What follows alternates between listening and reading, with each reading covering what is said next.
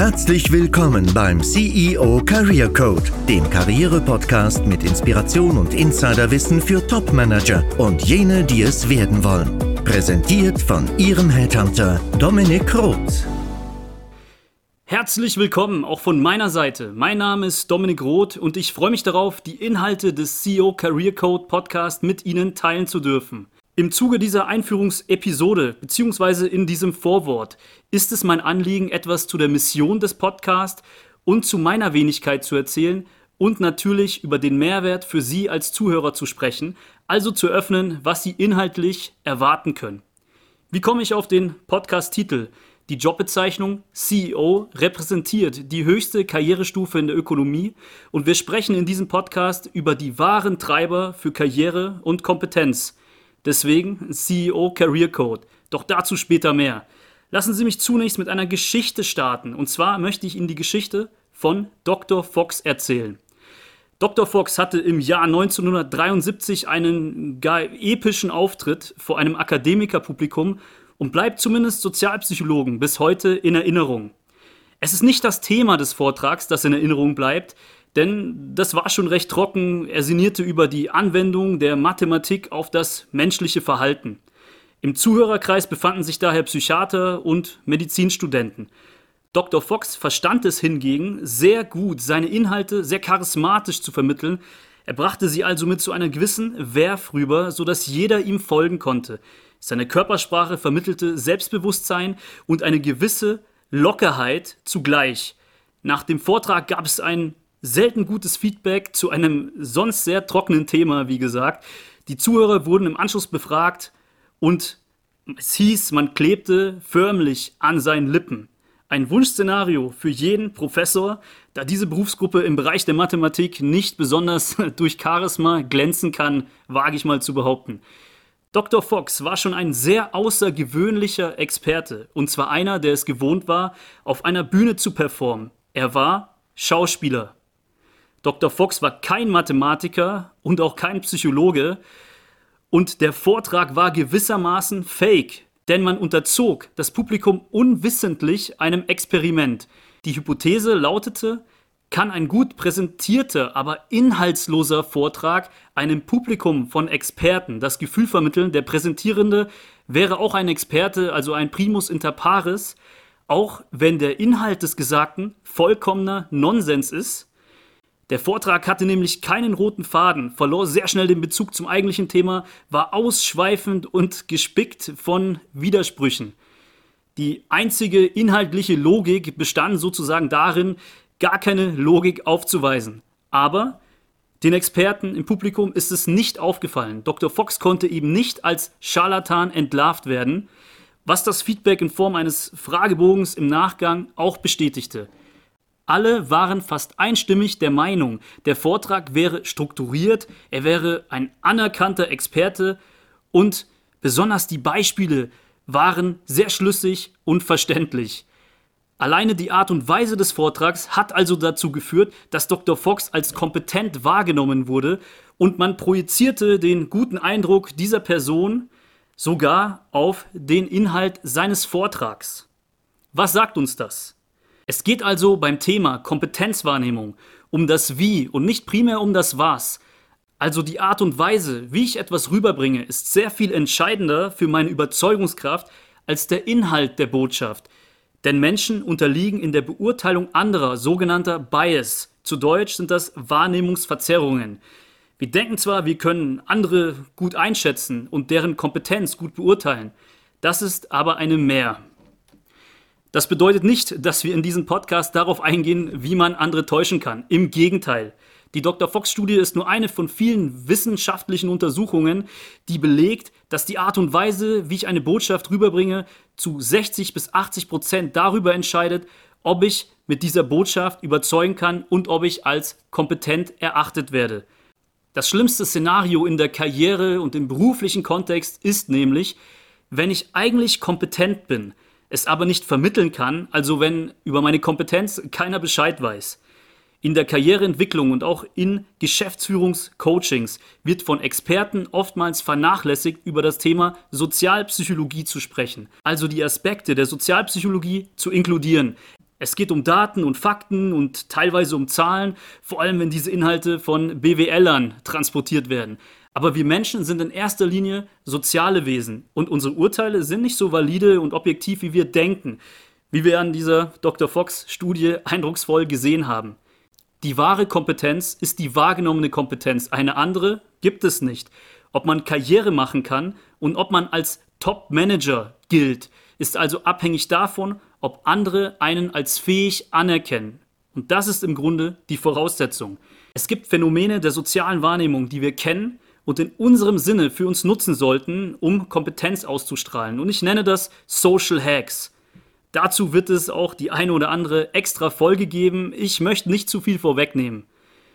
Kurz zu meiner Begriffsdefinition von Karriere, da das Wort heutzutage ja ein eher negativ konnotierter Begriff ist. Karriere wird mit einer mittleren Management- bzw. Sandwich-Position in Konzernen in Verbindung gebracht. Und man denkt dabei vielleicht an illustre Charaktere wie Stromberg oder ähnliches. Das meine ich aber nicht. Ich verstehe unter dem Begriff nicht in erster Linie den beruflichen Aufstieg und schon längst nicht im Konzernumfeld. Das ist nur eine Konsequenz bzw. Begleiterscheinung, sondern ich verstehe darunter berufliche Selbstentfaltung. Karriere zu machen ist also die Verwirklichung seiner Stärken, sodass Wollen und Können übereinstimmen. Oder mit anderen Worten, sodass man sich alltäglich den Themen widmen kann, die einen erfüllen und man sich nicht sein Leben lang auf das Wochenende freuen muss. Erfolgreiche Führungskräfte und CEOs unterscheiden sich von unerfolgreichen unter anderem darin, dass sie Karriere als eben diese Selbstentfaltung begreifen. Also, was unterscheidet einen Topmanager von einem durchschnittlichen? Welche Kompetenzen braucht ein CEO, also ein Manager in der Geschäftsführungsebene heutzutage? Das sind Fragen, die Sie sich vielleicht auch stellen und die gerne an mich herangetragen werden und die mich eben zu diesem Podcast auch inspiriert haben. Denn die Antwort darauf ist natürlich multifaktoriell und betrifft eigentlich ja, jede Folge dieses Podcasts, denn eine kurze Antwort gibt es nicht. Warum werde ich das denn überhaupt gefragt? Vielleicht an der Stelle ein paar Worte zu mir und meiner Mission. Also warum kann ich gerade davon sprechen und davon berichten? Mein Name ist Dominik Roth und ich bin Personalberater. Ich werde auch als Headhunter bezeichnet. Also ich vermittle Führungskräfte an Unternehmen, die mich mit der Suche nach geeignetem Personal auf Executive-Niveau beauftragt haben. Von der Ausbildung her bin ich Wirtschaftspsychologe und habe ein MBA im Zuge meiner Führungslaufbahn absolviert. Derzeit bin ich jüngster Partner der global führenden Personalberatung Mercury Urval. Und ich durfte in meiner Laufbahn bisher folgende Realität in Unternehmen erkennen. Es werden immer jene Personen erfolgreich, also zum Beispiel im Bewerbungskontext den idealen Job bekommen oder einfach interne Unternehmen aufsteigen, die es verstanden haben, sich zu verkaufen. Und das sind nicht zwangsläufig auch die Personen, die kompetenter sind als andere.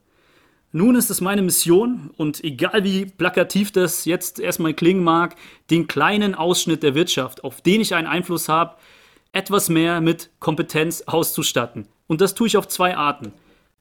Hauptberuflich haben wir uns bei Merkurval, also in meiner Tätigkeit als Personalberater, dem Ziel verschrieben, Unternehmen in ihrer Strategie durch die Suche und Auswahl der richtigen Kompetenzen und Führungskräfte zu unterstützen und auch jene Manager durch unsere Diagnostik auszusortieren, die für eine Aufgabe im Unternehmen nicht geeignet sind und hingegen jene zu fördern, die es sind.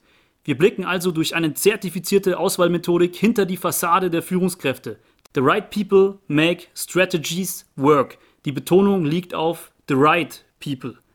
Diese gilt es zu identifizieren und das tun wir durch die Dienstleistung des Executive Searchs und der Management Diagnostik. Mein eigener Track Record als Personalberater lässt sich kurz zusammenfassen. Ich habe bis dato über 200 Executive Search Mandate erfolgreich abgewickelt und über 500 Executive Assessments durchgeführt und dabei knapp 100 Unternehmensentscheider zu Personaleinstellungsfragen und zu Personalentscheidungsfragen grundsätzlich beraten.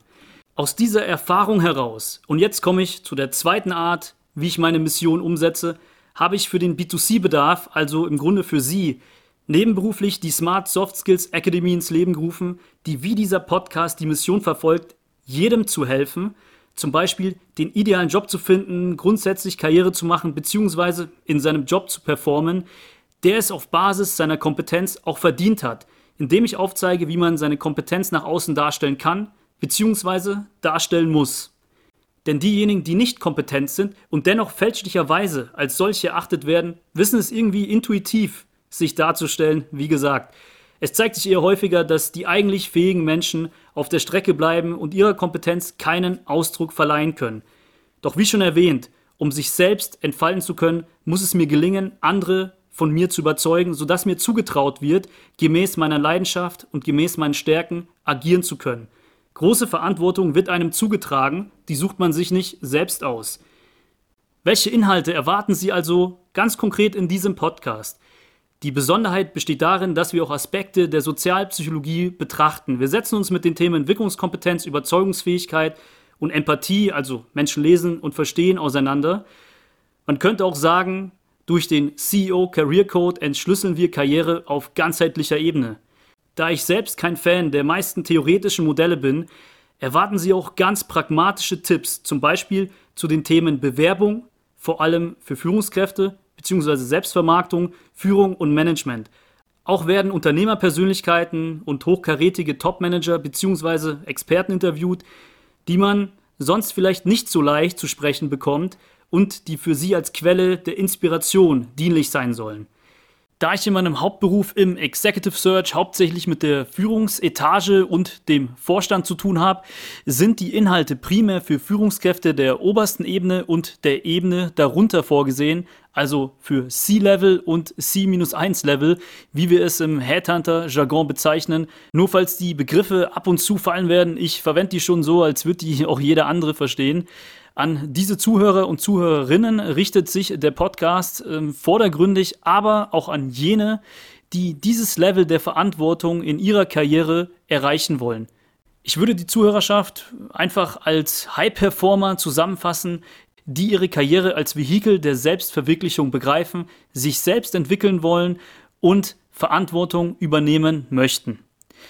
Dann bleibt mir an der Stelle erstmal nichts weiter zu sagen, als Ihnen die ersten Folgen des Podcasts zu empfehlen.